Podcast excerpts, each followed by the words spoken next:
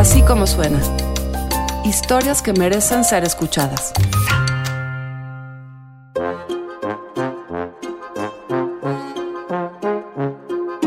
Marichuy, la vocera, ya ha hecho historia. Ha hecho historia por todo lo que ha hecho en su vida, su lucha por su comunidad, por su candidatura. Pero también ha hecho y seguirá haciendo historia por el ejemplo que ha dado a muchas comunidades y a muchas mujeres como ella, una nueva generación.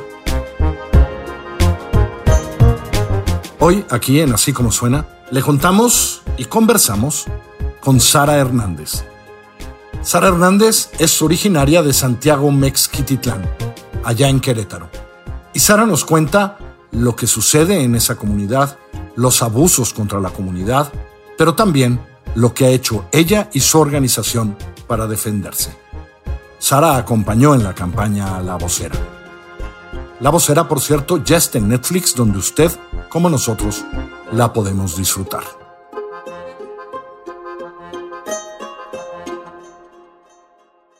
Viene hambre, así decían los abuelos, va a llegar el hambre, la enfermedad y la crisis, ¿no? Que es lo que pues prácticamente se está viviendo. Eh, para cuando eso llegue, pues la comunidad tiene que estar como unida. Ese era como el mensaje de los abuelos. dijimos, pues es que no es solo el, el, templo, no solo su espacio, o sea, eh, el cerro se está quedando pelón, el, el, agua ya está escaseando. Ya para entonces veíamos pipas salir del pozo, pero muy escasos y muy de vez en cuando y como escondidos. Entonces dijimos, pues es que si nada más nos enfocamos a la parte de, del tianguis, ya entre todos pues acordamos, dijimos, pues es que necesitamos proteger el, pueblo, ¿no? no solo una parte del pueblo, porque la afectación que están haciendo es contra todo el pueblo. Vemos que los camiones llenos de leña bajando del cerro, porque vemos las pipas saliendo de los pozos, entonces, eh, porque vemos la parte de, de, de la compra de la conciencia con, con, pues, pues con lo que le sobra al gobierno, ¿no? Para comprar. No hay otra, y estuvimos analizando en, en las asambleas, estuvimos analizando una vez y otra vez y otra vez, y dijimos, pues es que necesitamos nosotros reconstruir lo que teníamos, porque antes, y ya analizamos, ¿no? Empezamos como a capacitarnos también, y empezamos a analizar que antes no teníamos tanto, pero vivíamos en paz, con más seguridad, y empezamos a ver que pues más bien estábamos, nos estaban empezando a quitar pues prácticamente todo y pues nosotros no estábamos haciendo nada, entonces necesitábamos hacer y construir algo. Cuando el pueblo se organiza, las cosas, cuando la mujer va al frente, la lucha Mi nombre es eh, Sara Hernández Jiménez, soy originaria de Santiago Mezquititlán, eh, soy activista y soy parte del Consejo Autónomo de Santiago Mezquititlán. Santiago Mezquititlán es un pueblo otomí en Querétaro. Pertenece al municipio de Amealco famoso por las muñecas Lele, esas monas de trapo con listones de colores en el pelo que se venden en todas las ciudades del país y que más de uno ha querido registrar como de su autoría. En Santiago Mezquititlán se habla ñañú, se siembra para comer y para vender en el tianguis. Es riquísima en, en todos sus recursos naturales, era rica pues todavía más en, en sus árboles, en sus ríos, en sus aguas, sus manantiales y ahorita aún, y a pesar de todo el saqueo que han hecho en la comunidad, pues, pues sigue teniendo parte de esa riqueza, es este, riqueza cultural, este, que pues poco a poco han sido este, pues comercializados por los gobiernos actuales. Este, el caso de sus artesanías, el caso del templo histórico, este, el Cerro de San Pablo, ahorita el, el, Pozo del Agua de Santiago, de Barrio Cuarto. Este, pareciera que ahorita es pues un botín político y económico para el control pues de, de los pueblos. La gente de Santiago Mezquitlán se dedica más a la agricultura, a pues ahorita a las artesanías, siempre se ha dedicado a las artesanías y gran parte pues emigra a, a las ciudades y se dedica al comercio, este, pues de artesanías, de papas. Yo tengo 38 años. Cuando yo era chiquita, pues la comunidad era en su mayoría eh, originarios de Santiago Mezquititlán. Y conforme fue pasando el tiempo, fueron llegando como a comprar, pero a costos muy baratos, las, algunas tierras, eh, personas eh, no originarias de ahí. Eh, incluso cuentan que Santiago Mezquitlán tenía su propio sistema de justicia, tenían su propia cárcel que estaba ligada a, las tradiciones de, la iglesia, de los mayordomos, de los fiscales, y, en esa época podía alguien dejar este, sus animales ahí afuera y no se perdían, no se los robaban. Una familia se instaló, empezó a, regirse por sus usos y costumbres ligados a la tradición. Y mucho antes de que se fundara la iglesia, el templo que dio origen a la comunidad, eh, ya se contaba con artículos religiosos, que era la parte moral que regía la comunidad.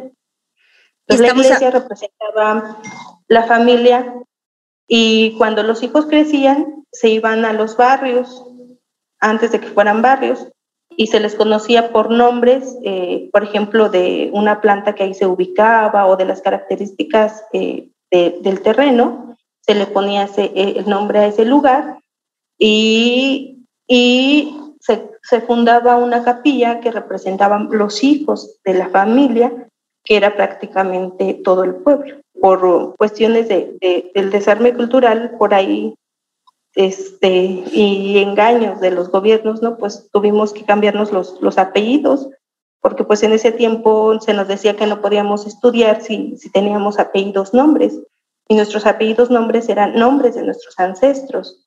Y, por ejemplo, mi apellido original sería Francisco. Y eh, parte de los franciscos fueron quienes fundaron la comunidad de Santiago Mezquita. Y ahorita eh, eh, empezaron como a, meter una, pues yo le llamo un tipo de desarme cultural. El desarme cultural nosotros le llamamos pues a la parte como de deshumanizar a la gente, ¿no? Como de, ponerle más valor a lo mejor a, las cosas materiales y no tal vez a la, seguridad comunitaria este, o, a la convivencia comunitaria o a la solidaridad comunitaria, que si bien se han roto gran parte del tejido, eh, sigue existiendo. Nosotros decimos que vienen proyectos de, gentrificación, de urbanización desmedida, en donde no les importa el impacto ecológico, el impacto social, el impacto cultural. Eh, regularmente los, las áreas sagradas de, de, las comunidades indígenas tienen que ver con la relación directa con la naturaleza, con los elementos sagrados. Entonces, eh, la mayoría de los templos eh, eh, el contacto con, la tierra es como estar eh, en contacto con lo que nosotros consideramos sagrado. Y al momento en que meten máquinas, en que simbra el suelo, en que este, tapan esa tierra, ese elemento sagrado, pues para nosotros, desde nuestra cosmovisión, tapan pues el contacto con lo sagrado y se considera como, como, como la misma naturaleza, ¿no? O sea, como un ser humano, como algo que respira, como algo que está en contacto con, con los elementos, con la comunidad, con todo el quehacer de la comunidad, o sea, desde el nacimiento, desde la siembra, la fertilidad, desde eh, todo el ciclo de vida del ser humano, está, está relacionado con las tradiciones del, del templo, desde su origen. Entonces, al momento en que lo modifican, no lo modifican con un aspecto de hacer mayor impacto a, la cultura, al sentir espiritual, sino hacen un impacto de, es más importante algo material, bueno, sí es de ustedes, pero es más importante que lo sagrado de ustedes, y eso, eh, eso es eh, un elemento físico para atraer turismo, para, para comercializar lo que para nosotros pues no, no tiene precio. Tiene un corredor turístico para San Miguel Tlaxcaltepec, San Ildefonso y Santiago Mezquititlán. Pues, ¿qué significa? Pues significa desarme cultural, incremento de impuestos, eh, más división y la desaparición eh, mm, futura de la comunidad como tal, de la comunidad indígena. Incluso ya varios de sus, eh, en varios de sus discursos llaman a los barrios como, como colonias y ya lo llaman como una zona urbana y no una zona rural. ¿Por qué? Porque pues vienen la parte de la gentrificación, la parte de las tiendas comerciales, la parte de los oxos. En Amialco ya hay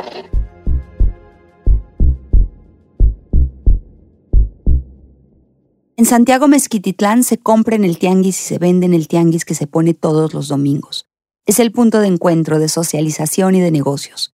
Sara creció entre puestos de papas y de servilletas bordadas a punto de cruz.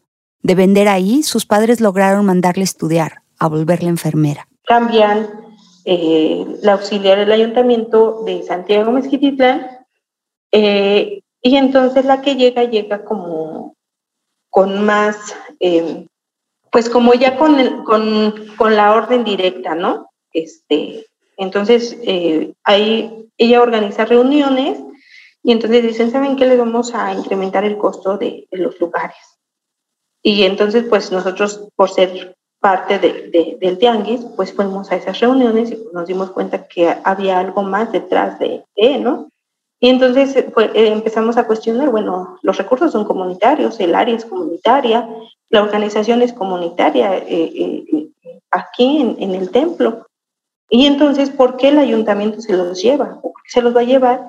Y si aquí continúa, pues exactamente igual, o cuál es el proyecto, que queremos ver cuál es el proyecto, si hay un proyecto para, para ver y pues no hubo respuesta, más bien la, respuesta fue que, que, a la semana siguiente, pero esa fue como en reunión y éramos como varios de los que tenemos puesto ahí en el tianguis. Bueno, yo acompaño a mis papás y hay varios compañeros pues, que de ahí de la comunidad que tienen ahí su, su puesto y ya la mayoría empieza a cuestionar y entonces a, ocho días después eh, dicen, ¿saben qué? Este, pues llega protección civil, llegó policía municipal y como a quitar los, los puestos este, a la fuerza, como a la fuerza, ¿saben qué? Pues no, este, no pueden estar de tal lado, como según ellos a reubicar.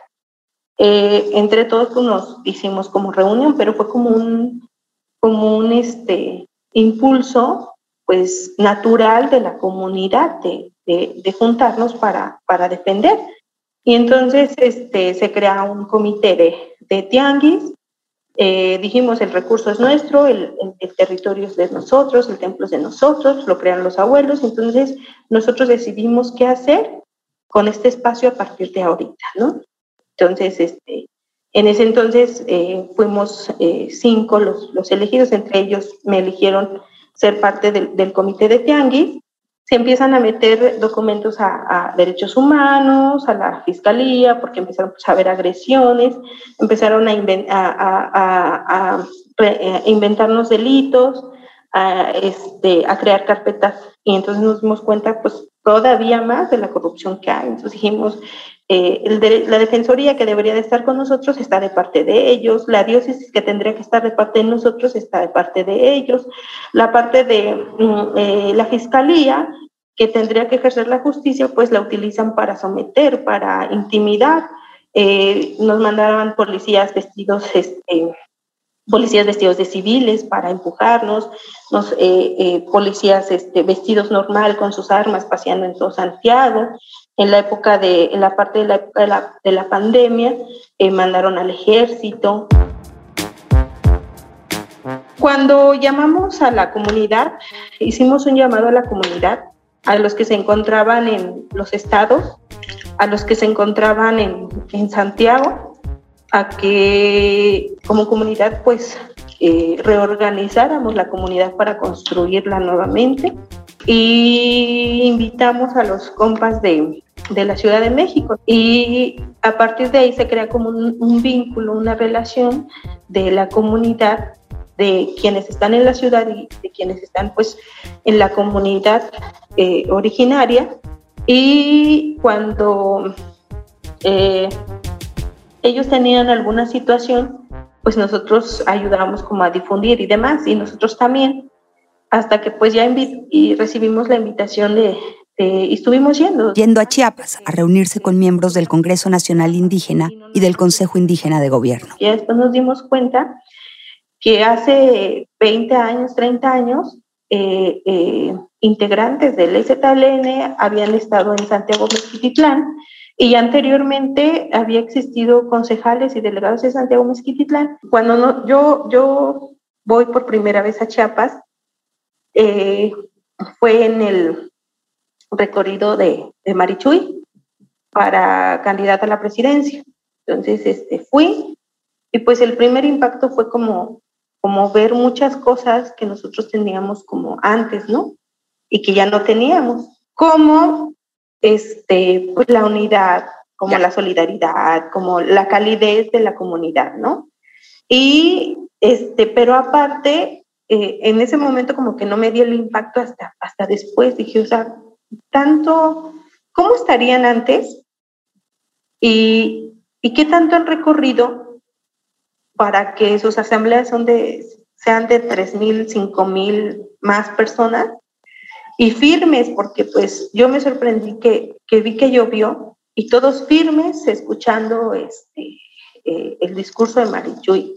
Y vi el calor, el calor y firmes escuchando a Marichuy. Dije, eso es este, pues eso es este, pues algo pues que no se puede como, como describir, ¿no? O sea, dije, es, es, es firmeza, ¿no? Es, es dignidad, es, pues ese amor por tu, por tu pueblo. Necesitamos caer más bajo para entender que estamos en una crisis, ¿no? Entonces, estamos ya, nos están ahorcando tanto que necesitamos levantarnos o, o dejamos de existir, ¿no? Entonces, sí creo y creo que entre más nos ahorquen, más nos van a hacer que nos volvamos a juntar, porque esa es nuestra naturaleza y ese es nuestro origen. Falta lo que falta, tierra y libertad memoria, justicia y dignidad. Una vida libre de violencia, más equidad. Escribir nuestras historias cargadas de verdad. Así como suena, es una producción de puro contenido. La directora editorial es María Scherer, la producción ejecutiva de Giselle Ibarra. En la consola y la edición están Hugo Santos Quevedo y Santiago Mijares. Andrea Espano es la coordinadora de producción. Yo soy Carlos Puch y los invito a escuchar todos nuestros podcasts en así como suena.mx o en cualquiera de las plataformas donde tú prefieres escuchar tus podcasts. Desde las propias ruinas del campo a las esquinas, faros ardientes que todo